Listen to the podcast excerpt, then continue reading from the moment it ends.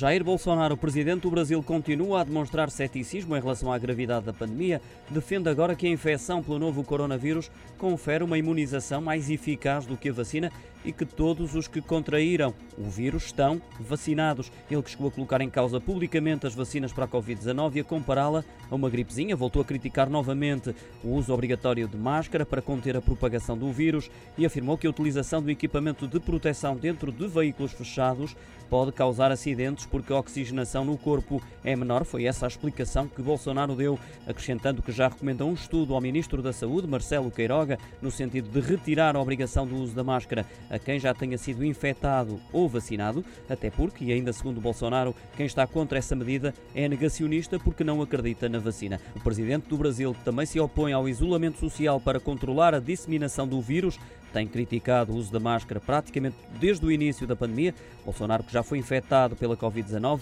não costuma usar máscara em eventos públicos, embora isso acarrete multas, como já aconteceu em algumas regiões.